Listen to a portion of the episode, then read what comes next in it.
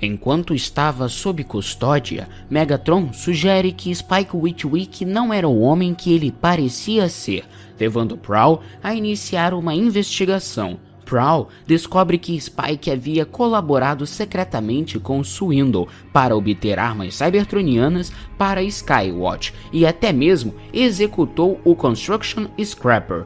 A descoberta levou a aliança com Skywatch a um final amargo à medida que o desonrado e repudiado Spike fugia e Jess eliminava toda a tecnologia cybertroniana restante das mãos do governo. Enquanto isso, Hot Rod retornou a Cybertron, onde descobriu que Alpha Trion e Metroplex haviam começado a curar o planeta danificado e que Trion havia restaurado Ironhide e Sunstreaker à vida para ajudar a erradicar o enxame Insecticon.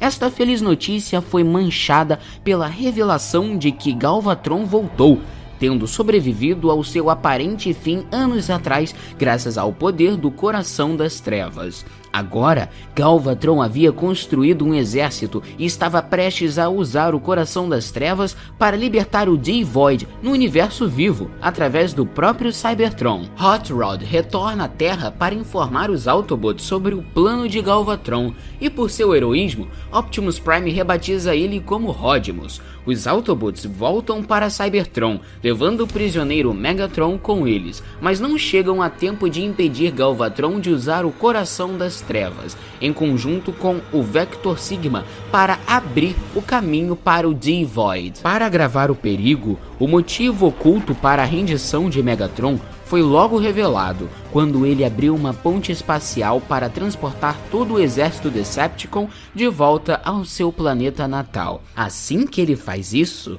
o D-Void assume o controle da mente dos Decepticons e os combina em um gigantesco Deceptideus. Enquanto Megatron lutava e subjugava essa fera, Optimus Prime abre a matriz da liderança, purificando o Vector Sigma antes que o D-Void pudesse emergir e envia De volta ao universo morto mais uma vez. A purificação do Vector Sigma provocou uma reinicialização em escala total de Cybertron, regredindo o planeta a um estado primordial. Simultaneamente, o computador enviou um sinal ao espaço, convocando de volta para casa todos os Transformers espalhados que haviam deixado o êxodo há tanto tempo. Embora os Autobots tivessem reunido todos os Decepticons derrotados, exceto Megatron, e declarado que a guerra havia terminado definitivamente, os Transformers não afiliados que retornaram não os saudavam como heróis.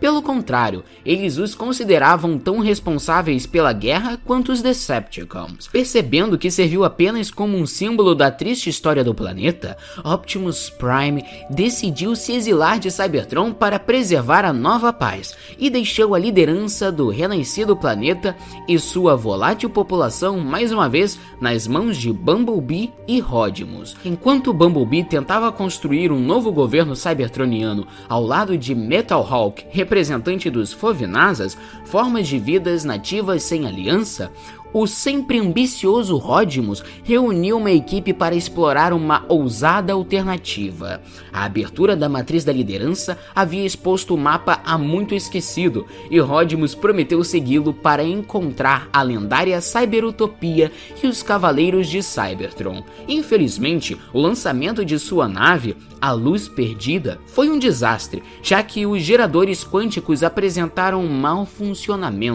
lançando a embarcação nos distantes confins da galáxia. Depois de lidar com uma variedade de ameaças perigosas e ecléticas, incluindo um violento comedor de centelha e o desvirtuado médico Autobot Pharma, a tripulação da Luz Perdida foi liderada por Drift até Fiopani, onde descobriram que o circuito da luz havia desaparecido, deixando o ferido Metro Titan para trás. Depois que eles ajudaram a consertá-lo, Metro Titan se teletransportou para longe. A luta de Bumblebee e Metal Hawk para estabelecer o governo fica ainda mais difícil quando Starscream se envolve na arena política, procurando representar os Decepticons na nova ordem mundial. As coisas caíram drasticamente a seu seu favor quando Metro Titan aparece brevemente em Cybertron e o chama de O Escolhido, destinado a unir o planeta, antes de desaparecer mais uma vez. Enquanto isso, escondido nas selvas de Cybertron,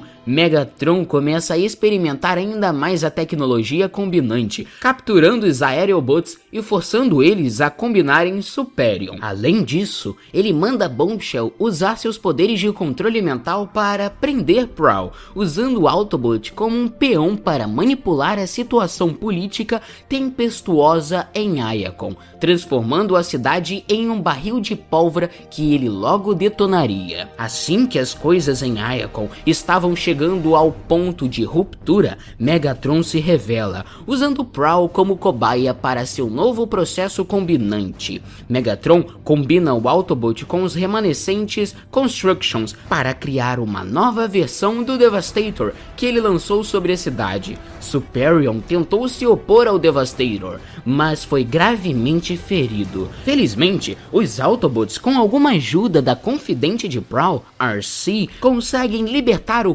companheiro do controle de Bombshell, separando ele do enlouquecido combinante. Sob a proteção do caos, Starscream mata Metal Hawk e usa sua morte para garantir sua posição como único governante do planeta. Starscream leva Megatron sob custódia e exila todos os Autobots e Decepticons para o deserto. Prowl também estava no centro do próximo desastre que atacou a Luz Perdida quando foi descoberto que ele Rodimus haviam escondido o prisioneiro Overlord a bordo da nave para interrogatório. O impiedoso Decepticon se libertou de suas amarras e lançou uma faixa de destruição pela nave antes de ser ejetado para o espaço, resultando no ferimento fatal de Ultra Magnus. Perto da morte, Ultra Magnus acionou o botão de convocação dentro de sua armadura que a devolveu ao seu criador, o oficial superior de Magnus, Tyrest. Em seus anos desde que Nova Prime experimentou a Matriz, Tyrus ascendeu à posição de chefe de justiça dos Autobots, assolado pela culpa pelo que via como sua cumplicidade na perversão da ordem natural da vida em Cybertron.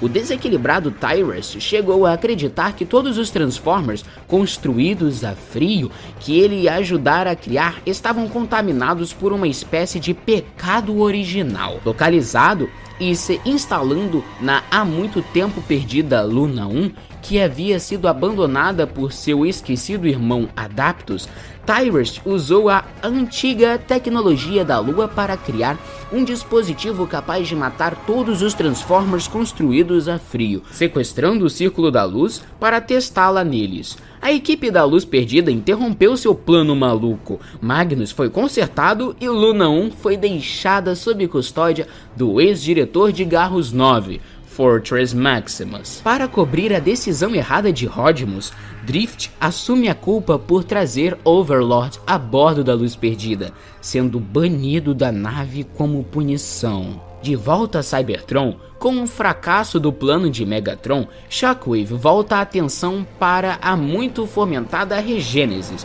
finalmente preparada para levar o esquema à sua conclusão.